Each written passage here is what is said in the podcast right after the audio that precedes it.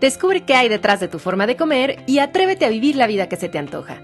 Esto es De qué tiene hambre tu vida con Ana Arismendi.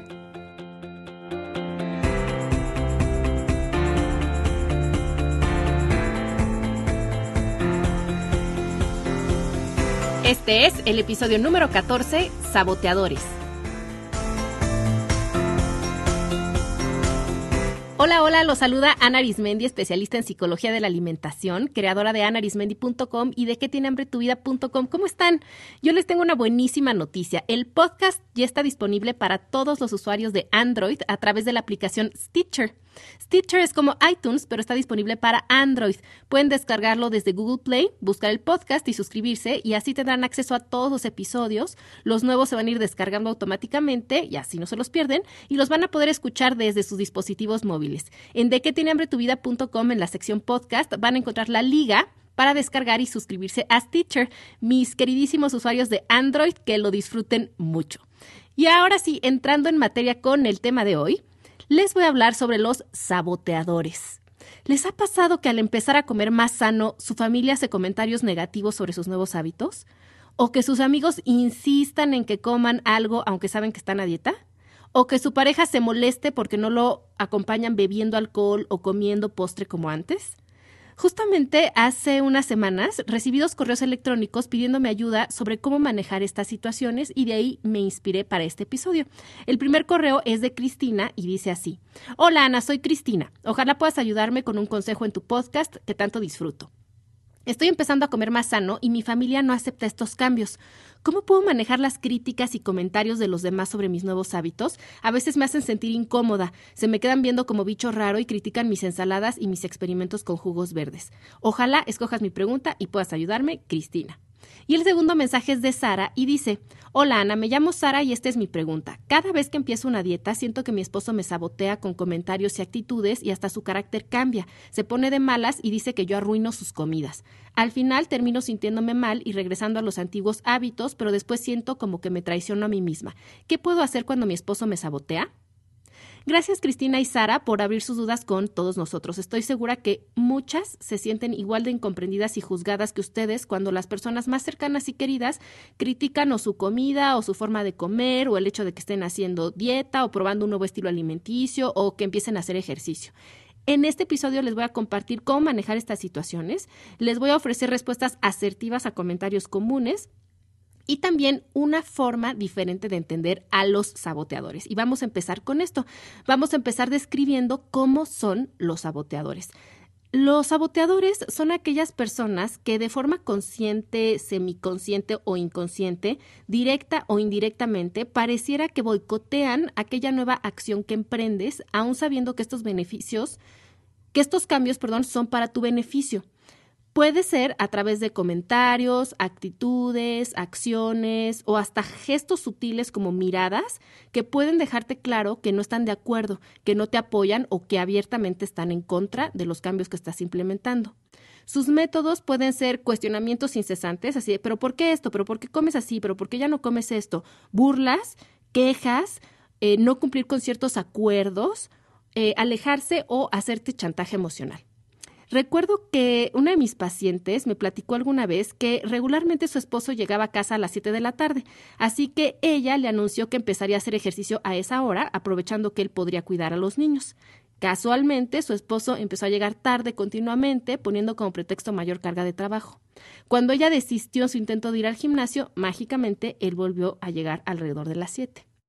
También es común que ciertos amigos dejen de invitarte porque ya no bebes como ellos, o porque ya no comes lo mismo, o porque te retiras antes de las reuniones, pues al otro día tú quieres ir a entrenar, o no falta la mamá que se ofende porque no quieres comer más de sus platillos, o porque decidiste probar un estilo alimenticio diferente al de tu familia de origen y para ella es una forma de desairarla. O como nos platica Sara en su mail, que su esposo se pone irritable y le dice que arruina sus comidas. Lo especialmente difícil es que los principales saboteadores son personas cercanas y que aprecias mucho, como tu pareja, tus familiares cercanos, amigos o los compañeros de trabajo, y por eso te duelen sus actitudes y también por eso te afectan más directamente en tu día a día. Suele ser muy confuso y decepcionante el no entender por qué están tan en contra de algo que es para tu bien. Como alguna vez me decía una de mis pacientes, Decía, cuando fumaba y tomaba en exceso, nadie decía nada. Pero nada más empecé a correr, tomar jugos verdes e ir a terapia y ahora sí todos opinan, me ven raro y creen que estoy mal. Y aunque suena chistoso, eso ocurre mucho. Vamos a entender por qué pasa y qué podemos hacer. Lo primero es comprender por qué estas personas tan cercanas que supuestamente querrían lo mejor para ti te sabotean. Y yo creo que existen tres causas principales. La primera es el miedo al cambio. Cuando tú empiezas a hacer cambios en tu estilo de vida, como efecto dominó, se modifican otras áreas de tu vida que involucran a otras personas. El hecho de que tú estés saliendo de la zona conocida y que busques traspasar los límites y dinámicas establecidas, atemoriza a otras personas que no están listas como tú a hacer cambios. Este temor los hace buscar alguna forma de mantener las cosas como estaban, de regresar a lo conocido y por eso sabotean. Como ya veíamos, algunos amigos pueden resentir que no salgas con ellos con la frecuencia con la que lo hacías antes y entonces te pueden tachar de aburrida o de plano dejar de invitarte. O los hijos pueden resentir que su madre se tome una hora para hacer ejercicio en vez de estar disponible al 100% para cubrir sus demandas y entonces reaccionar portándose mal, haciendo berrincho o quejándose. Un esposo puede sentir que si su esposa baja de peso, será más atractiva y eso lo hace sentirse temeroso de que pueda llamar la atención de otros hombres. O el hecho de que tú ahora puedas decir que no, que te des tiempo para ti, por supuesto que puede incomodar a otras personas acostumbradas a que siempre cedieras, a que estuvieras disponible para cubrir todas sus necesidades inmediatamente y a que no pusieras límites. La segunda causa por la que las personas pueden sabotear es porque sienten que están compitiendo y se sienten en desventaja. Si empiezas a tener éxito en, por ejemplo, tu pérdida de peso, puede ser que esto haga que otras personas que tienen sobrepeso parezcan menos exitosas o que tú empieces a llamar más la atención y eso puede hacerlos sentir amenazados y por eso se ponen a la defensiva. Esto es súper común en las dinámicas de compañeros de trabajo o amigas y está relacionado pues con el miedo al cambio. Si con tus modificaciones de estilo de vida aumentas la confianza en ti, haces más cosas, tienes más energía, te vistes diferente, otras personas puede que no se sientan cómodas porque ya no, eh, ya no pueden como predecirte o de cierta forma controlar las situaciones cuando están contigo, o porque eso hace que la dinámica del grupo de amigos o de trabajo o de pareja se modifique. Una de mis alumnas una vez descubrió en, en, mi taller de que tiene hambre tu vida que uno de sus miedos inconscientes a soltar el sobrepeso era dejar de ser la gordita simpática que todos querían. De hecho, tenía muy marcada una ocasión en que perdió peso y sus amigas le dijeron que los chistes ya no le salían igual y que ya no era divertido salir con ella si no tomaba como antes. Y la tercera fuerza que mueve a las personas a sabotear es el espejeo, que se refiere a que tus cambios ponen un espejo que refleja lo que deberían hacer otros. Y si ese reflejo no les gusta a esas personas, pues lo van a rechazar. Por ejemplo, muchas eh, veces hay alguien que sabe que debería cuidar su peso o que debería hacer ejercicio y el hecho de que tú lo hagas le recuerda que ella no lo está haciendo, lo que le causa enojo y frustración con ella misma, pero al no poder reconocerlo ni manejarlo, proyecta ese enojo y esa frustración hacia ti. Si te das cuenta, estas tres causas del saboteo tienen un mismo origen, el miedo. El miedo al cambio, el miedo a no estar haciendo por ellos lo que deberían o el miedo a ser rechazados, quedarse atrás o perder. Los saboteadores al final son personas muertas de miedo. Y creo que viéndolo así, podemos ser compasivos con ellos y comprender que no es que estén en tu contra o quieran lastimarte, sino que tus cambios mueven algo en su interior que no saben manejar, que no comprenden y que tal vez ni siquiera están listos para trabajarlo. Pero eso es algo que, claro, a ellos les toca descubrir y procesar. ¿No te dan ya hasta ternurita tus saboteadores? Son como unos pequeñitos espantados ante tanto cambio. Entendiendo esto, te voy a compartir ocho consejos para lidiar con los saboteadores. Número uno, no lo tomes personal. O sea, deja de creer que están haciendo algo contra ti. Su actitud no habla de ti, sino de ellos. Hay algo que los lastima, que los incomoda, que los atemoriza, pero ese es su problema, es su tema y ellos tienen que trabajarlo. Cada que escuches un comentario o veas alguna actitud, simplemente recuerda que es el miedo hablando. Número dos, háblalo abiertamente. De forma tranquila y en un momento adecuado, siéntate con tu saboteador y, con y compártele que cuando hace X, a ti te hace sentir Y, por ejemplo. Mi amor, cuando no llegas a tiempo a cuidar a los niños para que yo pueda correr, me siento poco valorada y poco apoyada. Plantéale lo importante que es para ti realizar estos cambios, los beneficios que tú deseas obtener y que su apoyo es importante para ti. Pero que aún si no te apoya, tú seguirás implementando este nuevo estilo de vida porque consideras que es lo mejor para ti. O sea, tampoco es, que si no me apoyas, yo no lo hago. No, o sea, me encantaría tener tu apoyo, pero si no cuento con él, de todas formas, yo voy a seguir con mis propias metas. Si el saboteador te dice que no es para tanto, que por ejemplo sus comentarios solo son bromas, recálcale que aún así le agradecerías que se abstuviera de hacerlos porque a ti te hacen sentir mal. Y también algo importante cuando hables con el saboteador es reconocer que sí han habido y pueden haber más cambios, pero que tú sigues siendo la misma persona, que lo aprecias y que conversando pueden encontrar la manera de acordar ciertas cosas. Por ejemplo, Deja claro que hacer ejercicio no es negociable, pero que el horario puede ser que sí. ¿no? O sea, si no les está funcionando el que tú hagas ejercicio por las tardes, bueno, tal vez puedas hacer ejercicio a otra hora. Y es importante también que te abras a escuchar a tu saboteador. Es interesante preguntarle qué exactamente es lo que le incomoda. Puede que te sorprenda qué es lo que percibe y así pueden crecer en comprensión, aclararlo y negociarlo. Consejo número tres Aprende a decir que no de forma amorosa y firme. Es importante decir que no y saber dónde puede haber flexibilidad y dónde no.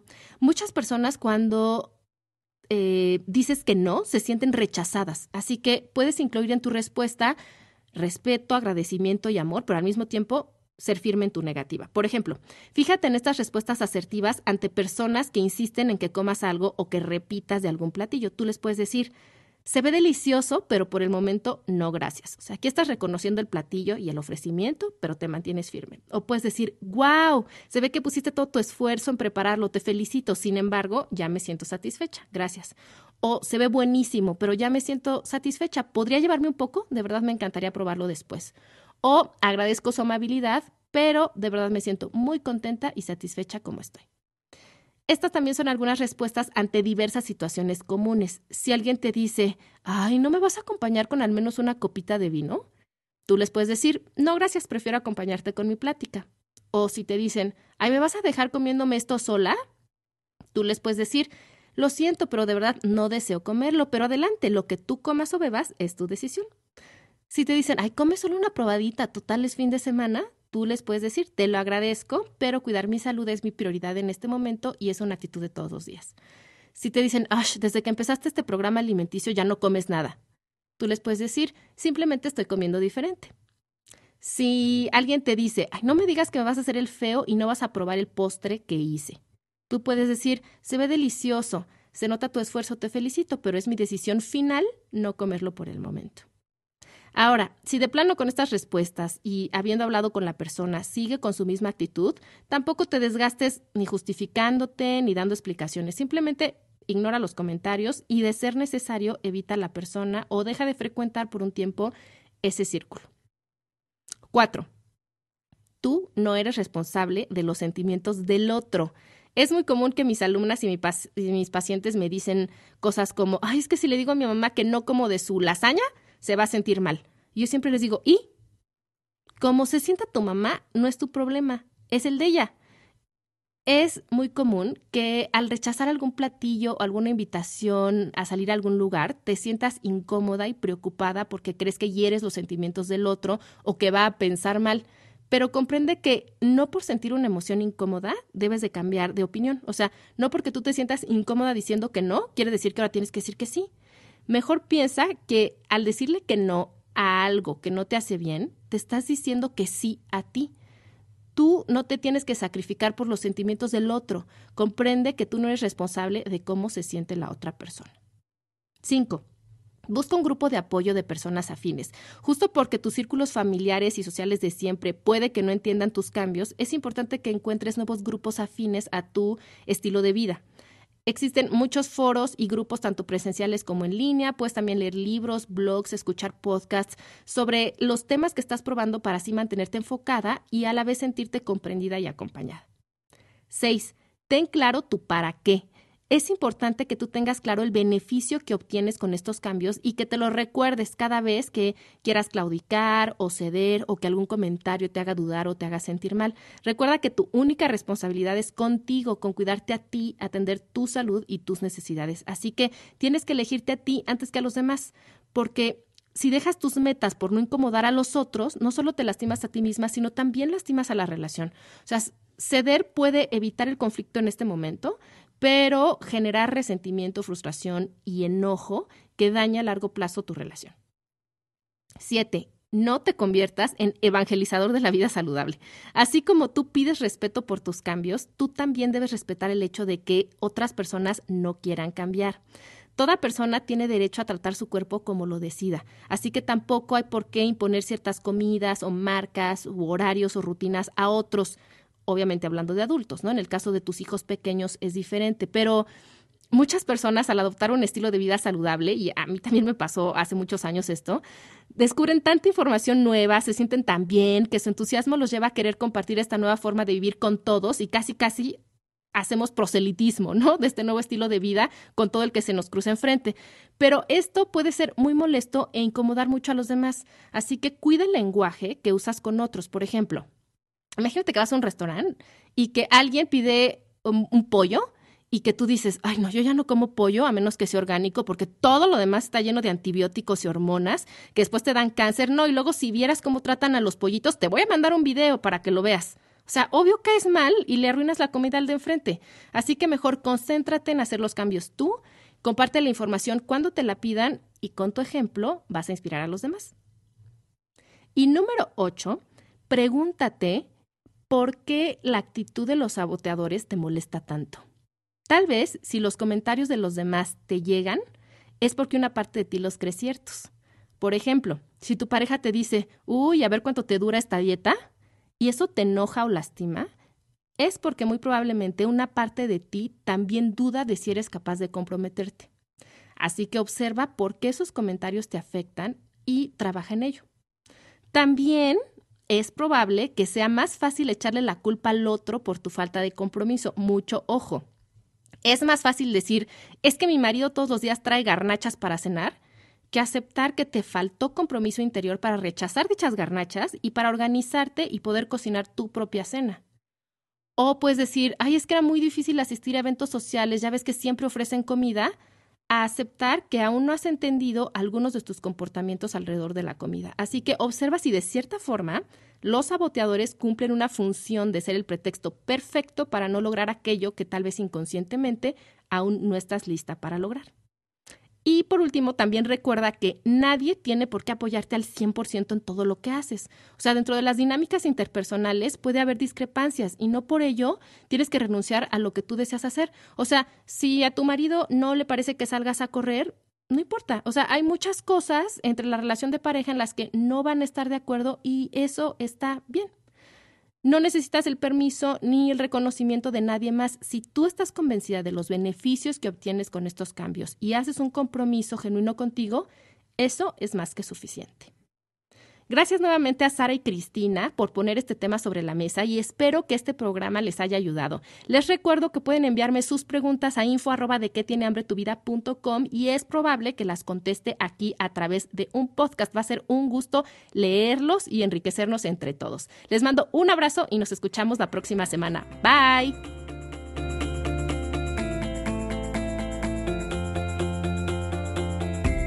Esto fue De qué tiene hambre tu vida con Ana Arismendi. Para más información visita www.dequetienehambretuvida.com.